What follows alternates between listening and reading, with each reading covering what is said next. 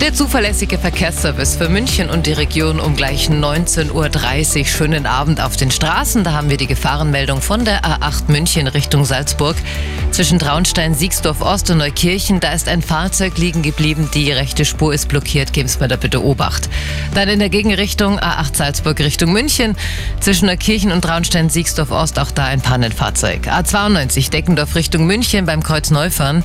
Direkt an der Überleitung zur A9 Richtung Nürnberg. Ein Pannenfahrzeug. Die rechte Spur ist blockiert. Also das ist heute angesagt. Einige Pannenfahrzeuge, sonst mal da bitte vorsichtig, kommen es gut an. Und noch die aktuellsten Blitze in München und